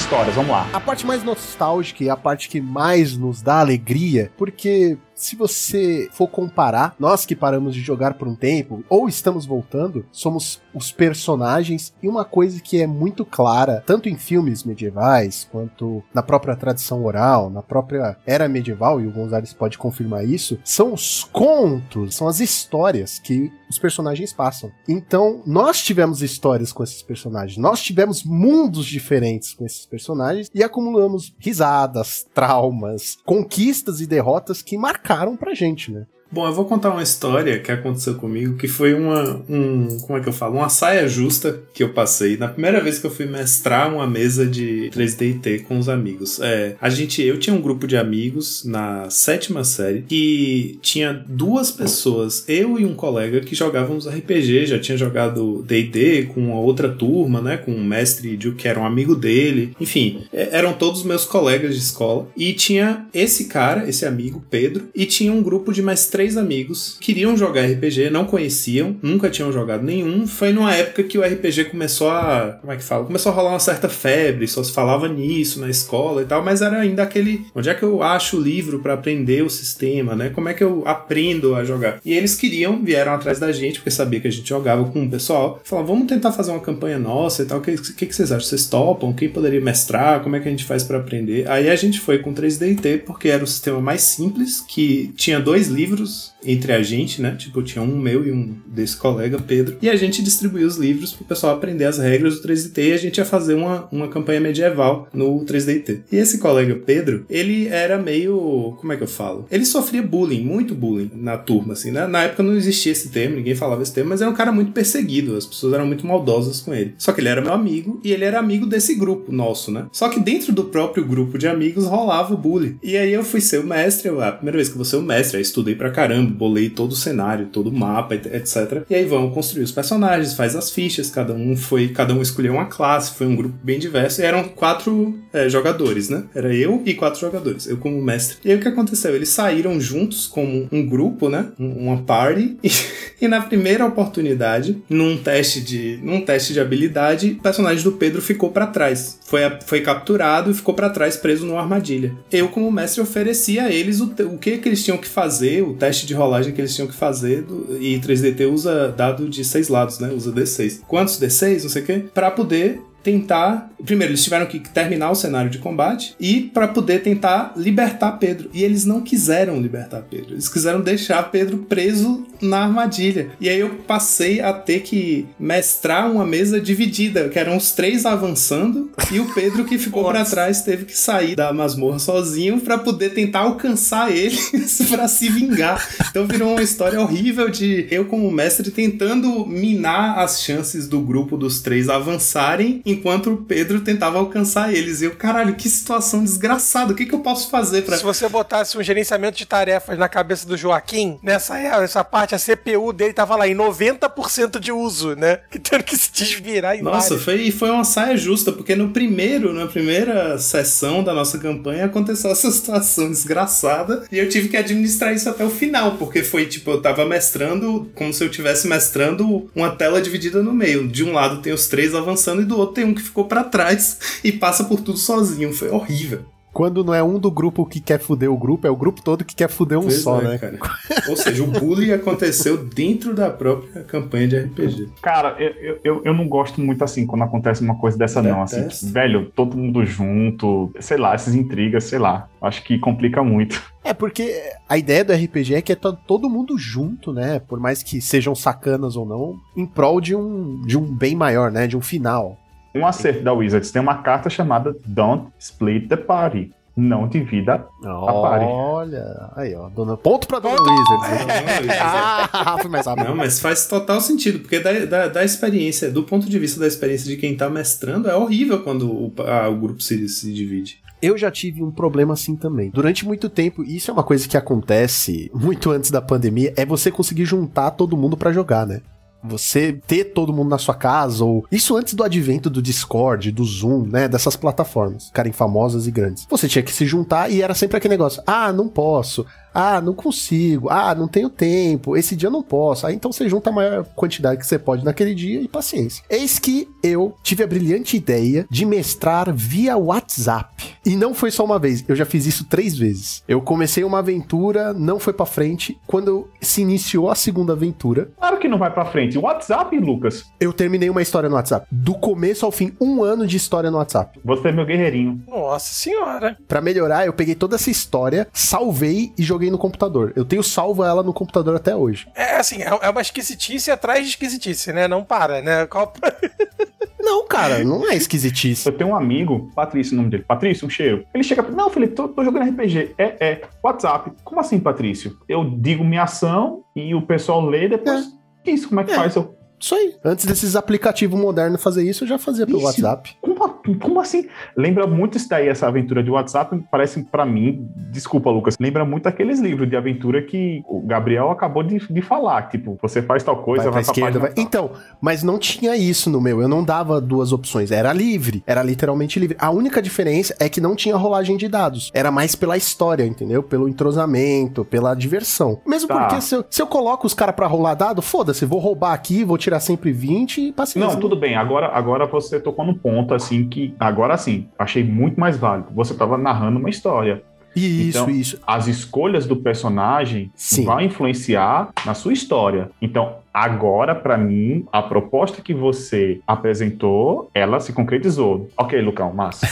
Sim, não, sim. E assim, eu tinha só uma regra. Eu falava assim, gente, quanto mais detalhada a ação, maior o sucesso. Esse era o nosso 20 e era o nosso 1. Então, se você falava assim, eu ataco, cara, você tirou um ou dois. Você se fudeu aí. Eu ataco não quer dizer nada pra mim. Agora, se você falava, não, eu vou correr em direção a ele, sacar minha espada, pular e dar um ataque por trás, ah, porra, conseguiu 20. Mas teve essa história que eu tava narrando um pouco a história e eu convidei dois amigos meus muito sacanas. Um deles deve estar ouvindo esse programa e é com você mesmo que eu tô falando. Eles entraram na história e eles fuderam a porra toda. Eles fuderam o negócio a ponto da galera dispersar, falar assim: "Não quero mais essa merda, foda-se". Na primeira aventura, na aventura não, né? Na primeira semana, os caras entrou. Aí eu era um cavaleiro, aí tinha tipo um druida, um mago e não sei o quê. Na primeira que a gente entrou, um deles era um ladino, ele roubou todas as nossas coisas, subiu num- numa carruagem de. Na carruagem não, né? Na, na carroça, pilotando os cavalos e a gente atrás. Ele conseguiu fazer com que eu perdesse a minha espada, cortou a- as amarras do cavalo da carroça e a gente tava sendo perseguido. Final da história, todo mundo foi preso. Olha que beleza de primeira semana. Todo mundo se fudeu. Cara, eu nunca fiquei tão puto. Eu falei, caralho, mano, a gente se fudeu muito e não teve a menor graça. E, e os caras rachando de rir, rachando os dois. Tipo, aí não é bacana, né? Não, pois é, Lucas, eu acho assim. Teve em certos momentos assim que eu era muito caxia, sabe? Eu sou muito moedor. Caralho, bicho, pra que tu fez isso? Não sei o que lá. Porra, bicho, não faça isso não, joga direito. Meu irmão, deixa disso. Eu, como jogador, eu gosto muito do da party. Eu sou muito em prol da party. Eu sou muito de querer estar com a party e querer fazer as coisas andarem. Quando eu sinto assim que tem um jogador que, tipo, faz por safadeza, velho, eu já começo. Caralho, velho. É, não, não é bacana quando tem. Quando um mestre e um jogador eles estão num conluio pra fuder todos os outros, não é bacana. Quando é um jogador sozinho, ainda dá pra dar um jeito, sabe? Você, como mestre, consegue colocar um inimigo em comum pra deixar todo mundo amigo, ou matar aquele personagem chato e manda o cara fazer outro. Você ainda consegue. Agora, quando é um conluio, o cara nunca vai morrer, nunca vai ter um inimigo em comum, sempre vai. É muito chato, muito chato isso. Vou pegar esse gancho aí agora de mestre, jogador em conluio. É, Rodolfo aí tem muito mais história pra contar. Velho, eu tenho muita, tem muita história, muita história. Mas eu vou contar uma breve aqui. Nosso mestre Hugo aí, um abração pra você. O cara é sensacional. Rubão, cheiro. Teve que aguentar muita coisa do grupo, viu, velho? Meu irmão. Teve uma determinada aventura, eu não lembro se foi desse grupo Os Arautos de Prata ou se foi um outro grupo de outra campanha, os Cavaleiros Cromáticos e tal. Cada um tinha. Que a gente jogava no Forplay, né? E jogava com peça de War. Aí cada um era uma cor. Aí surgiu o nome do grupo, Cavaleiros Cromáticos. E aí teve um- uns episódios, porque os personagens estavam tão otimizados, tão otimizados assim, pra não dizer combão. Era tudo certo, velho. Quando começava um combate, já sabia, ó, se tu ganhar a iniciativa, vai castar essa magia e eu vou atacar por aqui, tu vai pelo flanco tal, flanco tal. A gente era um grupo hack and slash, especialista em combate. A gente gostava, a gente gostava de combate. Era esse grupo aí que Felipe, o estilo era esse que Felipe tá falando. A gente mal interpretava, assim, era mais isso. Fala diplomaticamente, não sei o que e tal. Enfim, a gente chegou no nível alto do ciclo de magia, os combos já no limite do, do ótimo. E o mestre se viu assim numa situação que, bicho, ó, velho, eu vou ter que otimizar meus monstros também. Não dá pra jogar mais com os monstros, com as magias, com as coisas do jeito que tá no livro. Eu vou ter que, se os personagens evoluem, o mundo tem que evoluir. Os inimigos têm que evoluir. O inimigo não vai ficar de braço cruzado vendo você invadir a casa dele e ficar esperando sentado no trono dele, tomando uma taça de vinho, enquanto os caras desbravam a dungeon dele. Não, ele tem que evoluir. Eu sei que é o seguinte, tem uma uma magia no jogo chamada disjunção, né? Que na D&D 3.0 era disjunção de Mordenkainen. No 3.5, na, na quarta, não sei, porque a D&D quarta edição para mim nem existiu, aquela porcaria. Mudou só para disjunção. É uma magia de alvo que tira todos os encantamentos, tira todas as suas magias de, de que você está conjurado no seu corpo e tal, e tem a possibilidade de quebrar itens mágicos. Ela é diária, essencialmente diária. Irmão, o mestre deu a magia, uma, deu uma magia de disjunção num personagem, ela sendo de alvo e dentro de um campo anti-magia, velho, pra poder nerfar o cara, porque tava imoral.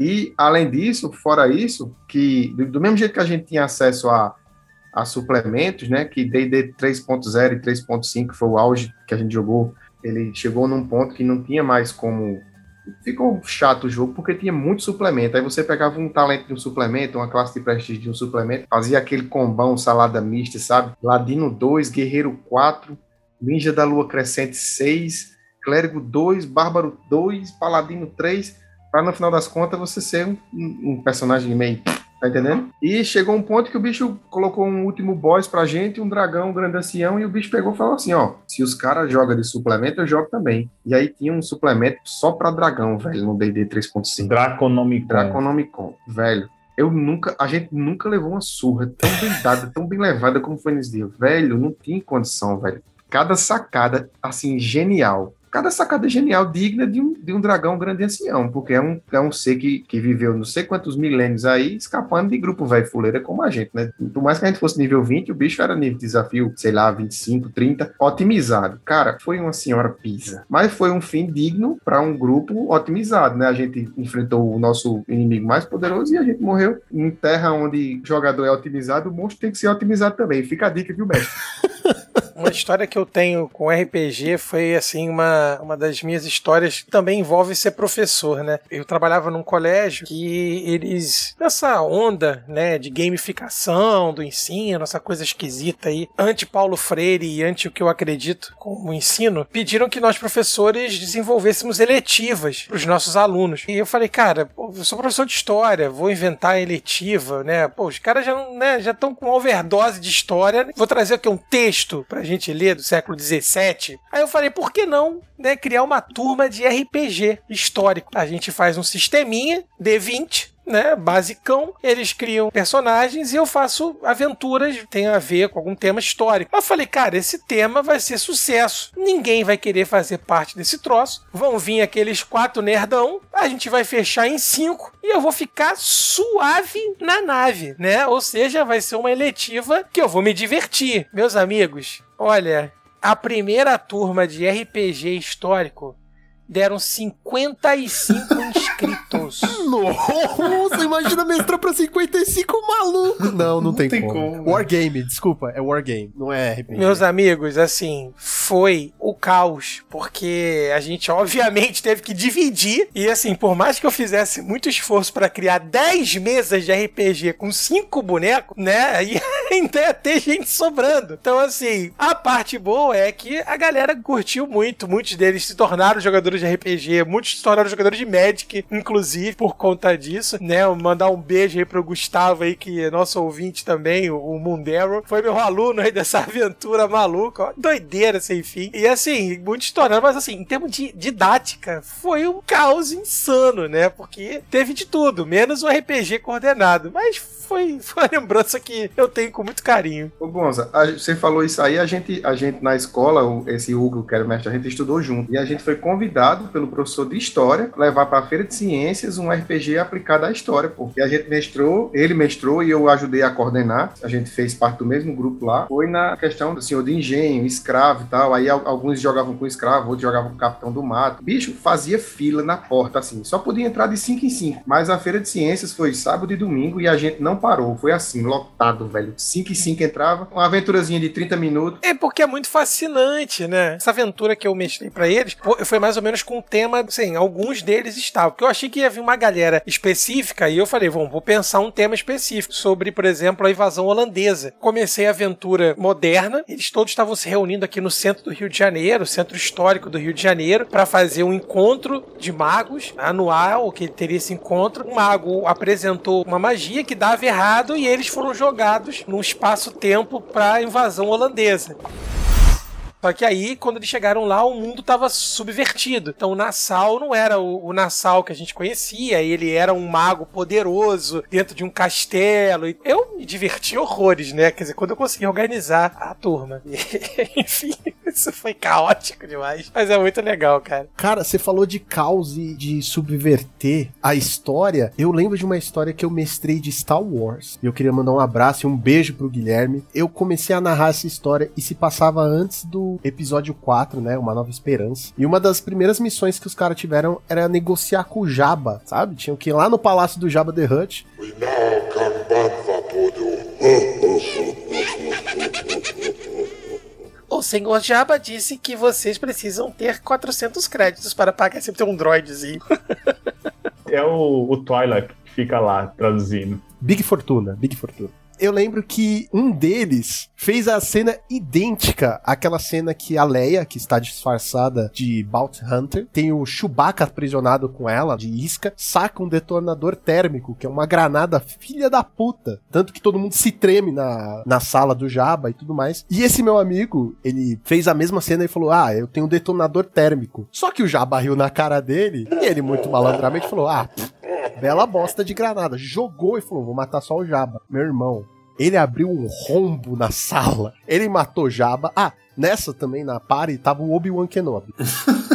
Ele conseguiu matar o Obi-Wan e o Jabba. Eu falei, meu amigo, você tem noção do que você fez com a linha temporal de Star Wars? Talvez tivesse ter sido bom, né? Porque aí muita coisa não teria acontecido de ruim. George Lucas não teria feito tanto filme esquisito, né? Mas- Não, sim, mas, mas eu não ia ganhar dinheiro com isso, então não é problema meu, não ia mudar a franquia. Aí eu falei assim: caralho, você acabou de matar o Obi-Wan, você mudou toda a linha temporal, eu vou me fuder aqui pra ficar pensando. Eu sei que foi, mano, foi muito engraçado a gente rindo disso. Ah, mas assim, uma, uma história assim, um dos melhores, uma das melhores aventuras que eu joguei foi de Star Wars, no período entre o episódio 3 e o episódio 4, na época do expurgo dos, dos Jedi. Mandar um beijo aqui para Fabiano, nosso mestre, o Wendel, Itlin, Patrício, cheiro no oi de vocês. E essa época a gente montou, tinha pare, né? Eu, eu tava jogando com um sensitivo à força, que ele era um, um padawan, conseguiu escapar da Ordem 66 e estava vivendo é, escondido. A história foi desenvolvendo. E engraçado que essa história,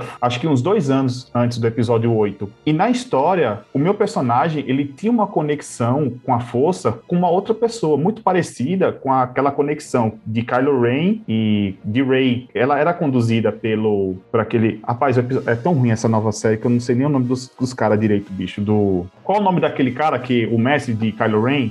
Snoke? Palpatine? Snoke. Pronto, Snoke, Snoke, tá. Snoke, Snoke, Snoke. Aí, dois anos antes disso, então, assim, já, já o mestre ele já tinha criado esse conceito de, de conexão da força, assim, tipo de, Dia de. de, de gêmeos da força conectados e, e foi uma aventura muito foda, pô, de você chegar, você descobrir um irmão teu da força, a tua alma gêmea da força, tava do lado negro, teve combate, enfrentamos Darth Vader, o personagem, assim, ele morreu enfrentando Darth Vader, mas de uma maneira, assim, muito, muito bonita. A história se encerrou de uma maneira muito bonita. Foi muito bacana esse, essa aventura, assim, foi uma das melhores aventuras que eu tinha, tinha jogado. Toggen, quem é que enfrenta o Darth Vader numa RPG de Star Wars e sobrevive pra contar, cara? É claro que ele morreu. Eu quase ganhei, eu quase matou. Assim, dado é foda. Acertei, é, não sei se você já jogou aquele Edge of Empire, Tá me tirando? Claro que sim. Na jogada de dado, tem na tabela de crítico lá, tem um que você ataca novamente. Aí pronto, eu dei uma pancada. Bicho, pancada de sabre de luz naquele RPG é uma limonada. Eu acertei, eu ganhei iniciativa, acertei de novo, e meu personagem era da classe Makashi, que eu, se eu gastasse tanto de estranho, eu podia atacar de novo. Bicho, eu dei, dei três mamonadas de Vader. Tipo assim, velho, se eu tivesse um pouquinho mais de sorte, ia. Mas deu a lógica. Deu a lógica.